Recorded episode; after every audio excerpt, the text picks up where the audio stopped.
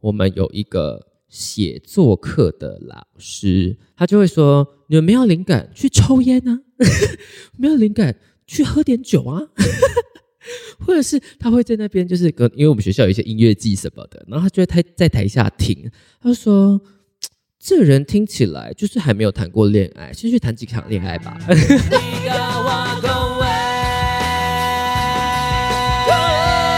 如果你们喜欢我们的频道的话，不要忘记可以小额的赞助我们的 Podcast 频道，都在我们的每一集的说明栏里面。欢迎收听立嘎瓦公威，我是 LV。好，我今天声音还是有一点点那种嗯沙哑的感觉在里面哦。然后就是，反正我感冒就是一个要好不好的状态，很烦，所以。就是大家请见谅一下，就是应该下个礼拜就会好了。我不是很确定我今天录的这一集会在什么时候上线，因为就是我自己家里最近呢有一些事情，然后会有点影响到我的。我不知道这样讲会不太任性诶，就是会有一点影响到我的心情以及一些。计划上的安排，所以我没有办法那么笃定的说，哎，我马上就会把它剪好，然后可以准时上线这样子。至于是什么事情，就是等我顺利的度过这个关卡，我们再来简单的跟大家分享一下。今天呢，其实我今天应该用一下什么晶晶体开场哎之类的。Good afternoon。我是 LV，我们今天想要来聊点什么呢？什么呢？我就开宗明义、开门见山的直接说，我们今天的标题：这三种英文老师不能跟，不能跟，好不好？不能跟的意思就是说，就是我会推荐你不要跟这样子的老师学习的意思，哈。但是呢，在我们真的进入主题之前，真的很刚好，真的很刚好。上个礼拜有一个有一件事情在脸书把社群整个炸开来讨论，不知道你们大家有没有 follow 到以马内利 teacher 事件？以马内利 teacher 事件，如果如果你没有的话，我来帮你们。Summarize 一下整个故事好不好？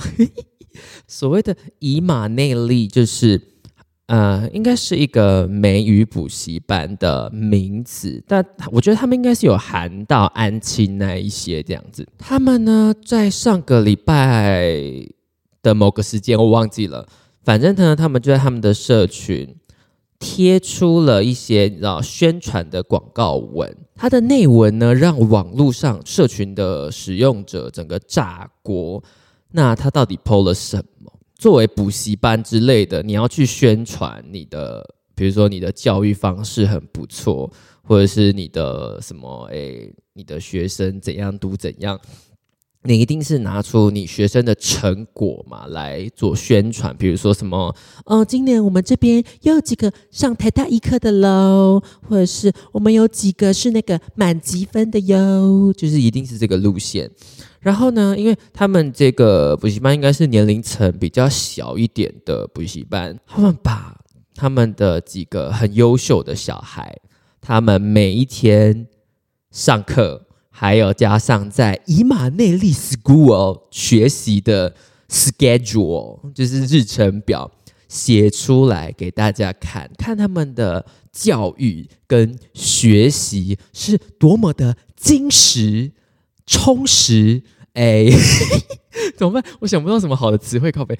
哎，精实、充实，还有这一个丰富，就是丰富他的人生。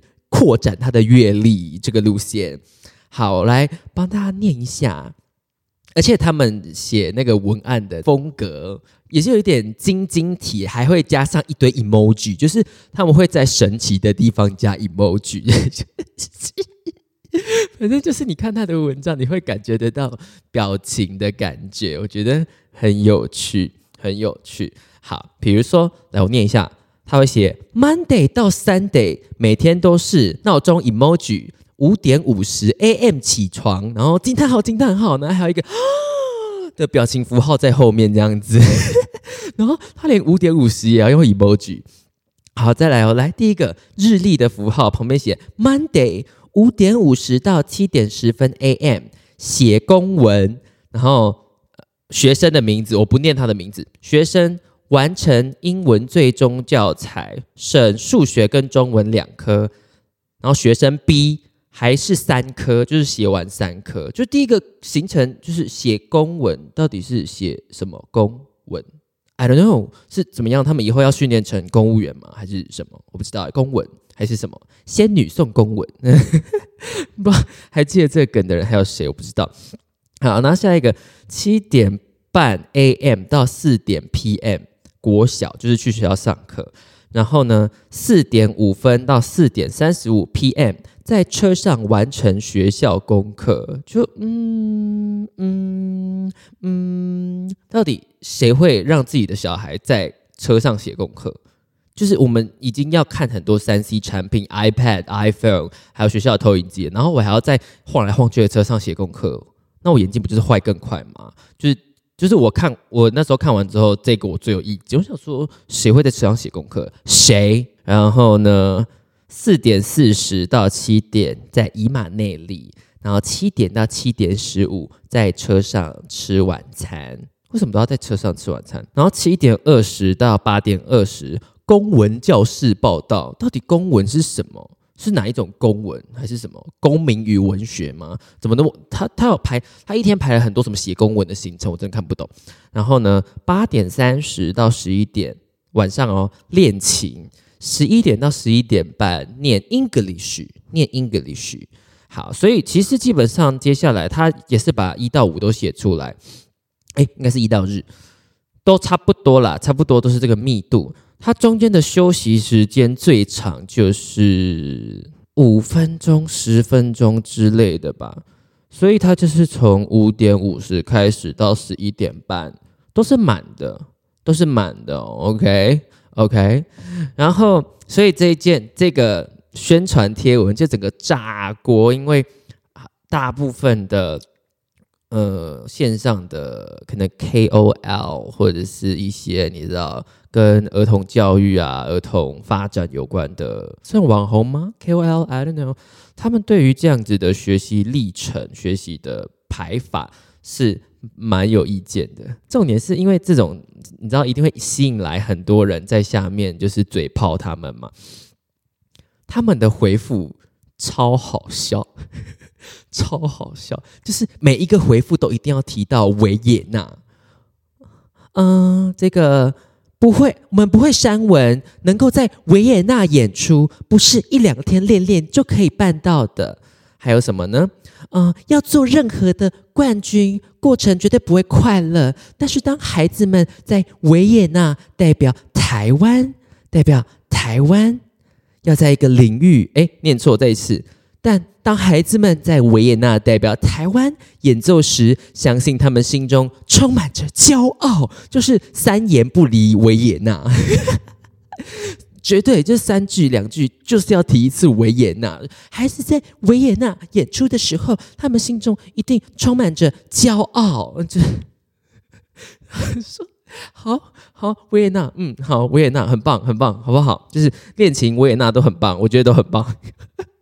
我，但是我说实话，我看到很多人在评论这个的时候，我也没有到觉得哇，他们讲的就好有道理，还是怎么样？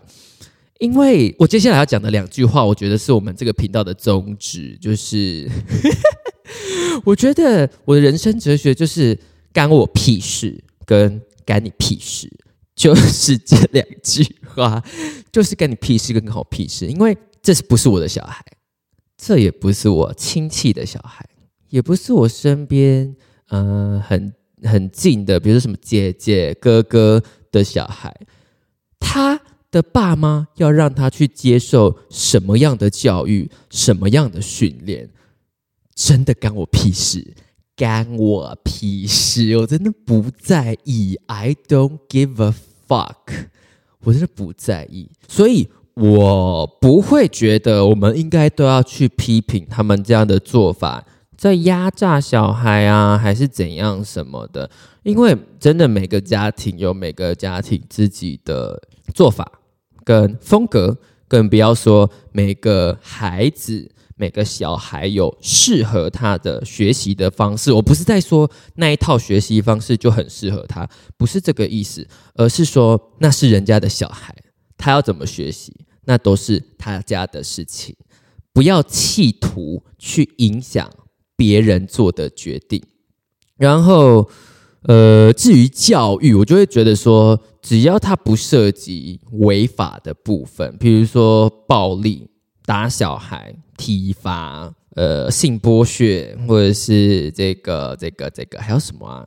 嗯啊，那童工就是只要他的教育不涉及违法的事项，我都会觉得不关我的事，不关我的事，就是也没有那么关大家的事。就是，但是我会觉得说可以讨论，就是可以去讨论说，诶，他这一套学习的方式到底适不适合一般的小孩来使用，是不是？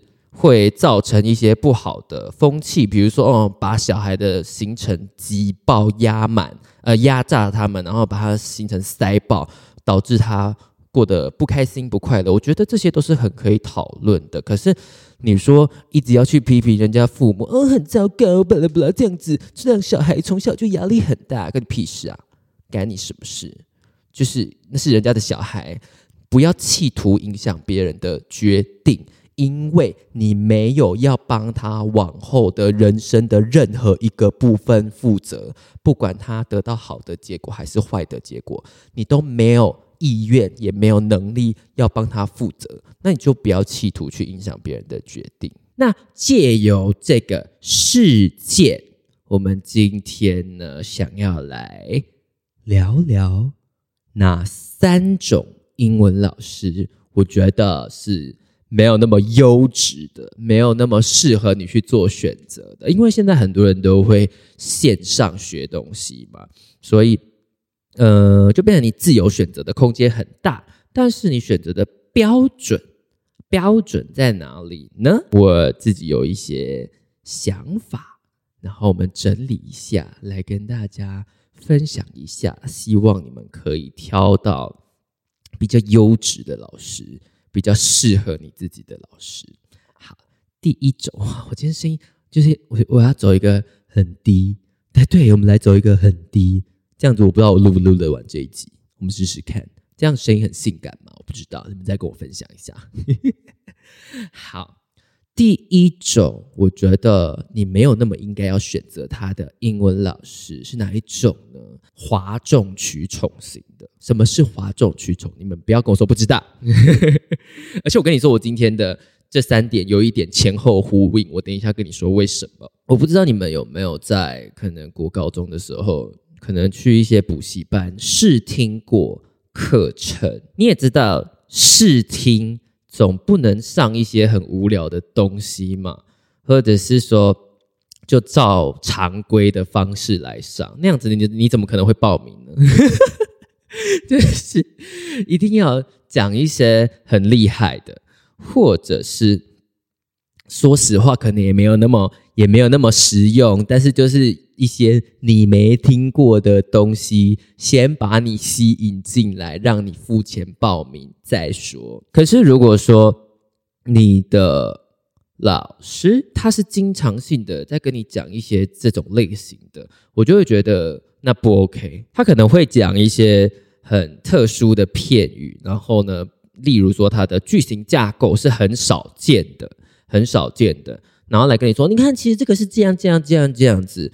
企图让你觉得，哦，这个老师在这个领域懂很多，懂很多。可是呢，你真的要回归到你到底今天，比如说你想学英文，你要学什么？你是要顺畅的可以跟别人交谈，还是说你想要可以好好的、好好的？用文字的方式表达你自己的想法，又或者是说，你就是希望英文可以全面性的提升。OK，以上这几个需求，我自己个人都会觉得，你逃离不开一些英文的基本准则的学习，简单的文法的东西，这些东西你没有办法真的绕开它，然后去达到你想要的目的，我觉得是比较难的。除非你本来就天赋异禀，但是如果你天赋异禀的话，我觉得以现在的环境学英文，你根本就不需要老师，你自己上网随便。捞个 YouTube 来看都可以学得好。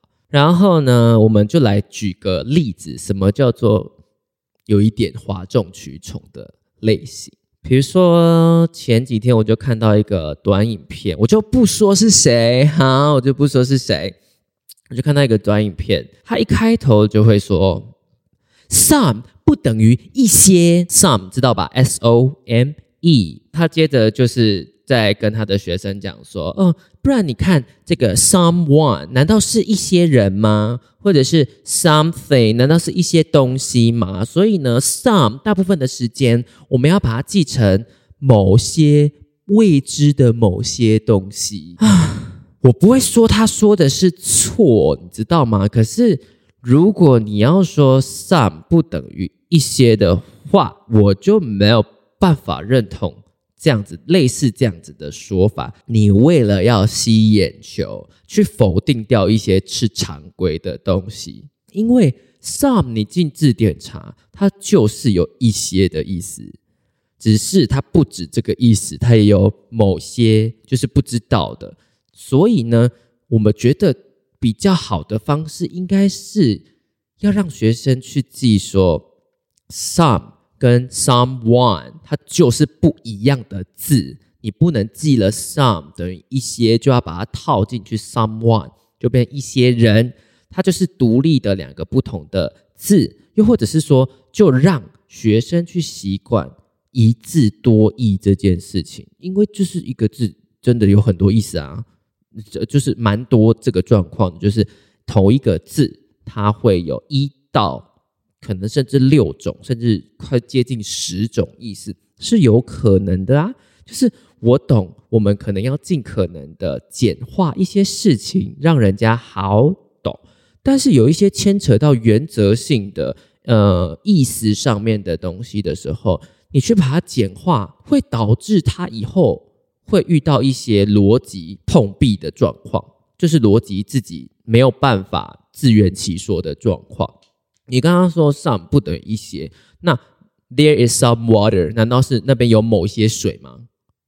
有某一团水吗？some 就是就是它独立使用的时候，some water，some 什么什么东西加个名词，它就是一些，它就是一些啊，就是就是，不然嘞，不然嘞，some candies。Some with some desserts，它就是一些啊？难道是某些吗？我吃了某些甜点，呃，什么意思？我吃一些啊，就是某一种数量词嘛。你硬要用你自我的规则去打破一些常规的东西的时候，真的会让他日后自己在其他的学习，或是自己碰到类似的状况的时候。会产生很多的困惑跟疑惑，我觉得这样子没有很好，不是一个很负责任的做法。就是我们可以简化，可是呢，不能传递有一点游走在正确跟错误边缘的界限。我觉得那对于学习上面会造成一些困扰，或者是我也遇过一种的，就是在讲。发音规则，比如说我们小时候都学过嘛，什么 a dash e a i a y，我们会把它发成长母音的 a e，或者是 e dash e，我们会发成 e，类似这样子的一些规则嘛。但是就有的老师会，我也不知道哎，不知道是他从小受到的教学法不一样，还是怎么样，他就会。硬要用另外一套说法，比如说什么哦，这个母音加那个子音，然后什么挖格规则的哦，就可以这样念，就是他就硬要用他自己一套的方式来来，好像凸显他的教法不一样。可是问题是你没有把事情变简单啊，就是你的方式反而把学这个发音的过程变得更复杂了。我还要去记什么一个母音、两个子音，什么挖狗手的。我要学排列组合，是不是？我要学，我要先学排列组合才可以学英文发音吗？不要闹了，不要闹了。可以用不同的方式去传递同一件事情，可是你不要把它复杂化，OK？或者是你要简化，可以，可是你不可以在中间传递一些游走在正确跟错误的边缘的一些方式，因为那样子很容易造成他后续的困扰。嗯哼，第二点，我觉得第二点会有一点难界定。第二点我列的是他本身就是英文程度就是不不不怎么样的。可是，因为对于一个要学英文的人来说，他真的比较难去判断，因为他本身就就就是要学习嘛，就是因为不好，他才需要学习啊。所以呢，好啦，我就举几个例子，比如说没有办法及时的翻译你想要传达的意思，或者是你今天是上一个作文课好了，他没有办法及时的扫过去你的文章。然后呢，帮你修改成你想表达的意思，并且符合英文文法的逻辑。如果他没有办法做到这些事情的话，我会觉得他不是一个那么值得跟随的老师，或者是那种词不达意的，有没有？就是他可能想要讲的意思是 A 加 B 加 C，但是呢，因为他英文能力的限制的关系，他可能只传递得出 A 加 B 或是 A 加 C，他就会漏掉一些资讯。去完整的表达他想要表达的东西，譬如说什么呢？看个例句啊。Most of people think that boys represent strength。这一小段里面应该只有两个单字是比较难一点的，难一点点的。Represent 跟 strength。好，represent 是代表嘛，strength 是力量。OK，所以呢，我们就直翻它的意思哦。哈，大部分的人觉得男孩。男生们、男孩们代表力量，嗯，就是你用很比较宽松的中文标准来理解这句话，应该可以听得懂他想要讲什么啦。就是呃，对于男生的刻板印象的意思，就是说哦，男生就代表哦力气要大啊，或者是什么哦，他要比较坚强啊之类的。可是。可是，如果你的英文有到一个程度的话，你就会去想说，为什么男孩会代表力量？男孩就是男孩啊，因为男孩是人，男孩是人类，他在呃，就是分类上面它是人类啊，力量。在分类在上面是什么？就是比较偏抽象的一些东西啊。这两个东西要怎么互相代表？他这边想要传达的意思，应该是，应该是男生通常被认为要比较坚强，要比较不怕，要比较哎，比如说愿意去解决什么挖格事情之类的。所以你就是直接说，boys are often thought to be。more fearless was thought to be uh braver than girls，这样就好了。你去讲说什么 boys represent strength，boys 要怎么 represent strength 啦？就是这这是这也真的是很多人的句子会出现的状况，就是他会 用很中文的方式去传达，又或者是说。他会有一点点牛头不对马嘴的感觉啊，比如说他咳嗽代表他感冒了，他咳嗽代表他感冒了。可能有的人在写的时候就会直接把咳嗽然后代表感冒，可是应该是咳嗽的症状代表你可能感冒了，就是呀，所以就是会有很多类似这样子的。词不达意啊！我会觉得，如果你有侦测到你的老师是这个状况的话，我觉得你要考虑一下。下一个，我觉得这一点，这一点，哎，可能没有语言训练背景相关的人，可能会没有很同意。但我个人是可以同意这一点的，所以但是也通常也比较少人会去想这件事情。好，我的最后一点呢是中文不好的老师，我觉得也没有很值得跟随。OK，但是我这边呢指的是因为我的我们的听众都是讲中文啊，大部分，所以呢应该要把它换另外一个字会比较精准一点点。母语不好的人，母语不好的人。怎么说呢？这我就要讲一个故事了。因为我大学的时候是那个嘛，我念台中的学校，中心大学外文系。然后呢，我们有一个写作课的老师，他是比较你知道偏那种，算有点艺术家的感觉吗？就是你偶尔应该会觉得他有点疯疯的这样子。我讲一点他的案例，就是比如说。写作，他是有一点走那种知道创意写作的那种路线的老师，他就会说：你们没有灵感去抽烟啊，没有灵感去喝点酒啊，或者是他会在那边就是跟，因为我们学校有一些音乐季什么的，然后他就会台在台下听，他说：这人听起来就是还没有谈过恋爱，先去谈几场恋爱吧，就是他是这种路线的。然后甚至有一次他是。我们上课是那种很可怕的时间，早上八点，早上八点很可怕，很可怕。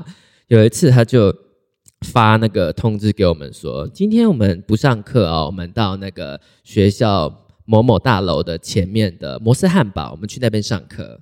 他去那边，其实也没有真的要上课，知道吗？就是有一点，I don't know，可能有一点点去闲聊的概念吧，不是很确定。但是他就是这个路线的老师。但他不是真的在偷懒，我觉得是用不同的方式去刺激一下我们的想法吧，可能可以这样子说。他也会定期的跟学生约谈的那一种。有一次，应该说第一次哦，应该是第一次，我就被他约谈，他就问了我一个问题，之后我就有一点点算茅塞顿开吗，还是什么啊？反正呢，他就问我说。嗯，L V 啊，你的 你的中文好吗？然后我就真的很诚实回答，因为我以前国文都考不好，然后我一直被我爸念，就是说什么呃，你怎么会国文考不好的？我就跟他说，嗯，我觉得我我国文相较英文来说没有很好哎。他就说，那你可能应该要去多呃找点书来看呢，因为。中文不好，母语讲不好的人，英文是没有办法真的好到哪里去的。OK，再一次，中文或是母语讲不好的人，你在学一个外语的时候，你不可能真的学到很顶尖，然后很优秀的程度。OK，OK，好，为什么呢？因为我们在学英文的时候，有很大一部分都在做什么事情？翻译啊，在翻译。我们可能在把中文翻英文，或是把英文翻中文，我们就是在做翻译。你今天要翻译，你是不是得要先理解你原本想要翻译的那一段文字的意思？真的意思是什么？因为有的时候文字上面表达出来的东西。跟它实际上的意思会有一点些微的落差嘛，所以你一定本来的语言要好到可以去察觉这些落差，你才有可能在你在做翻译，再把它翻过来翻成英文，在讲的时候传达出正确的意思。这边呢，可能要举个例子，比较比较比较好懂，比如说什么呢？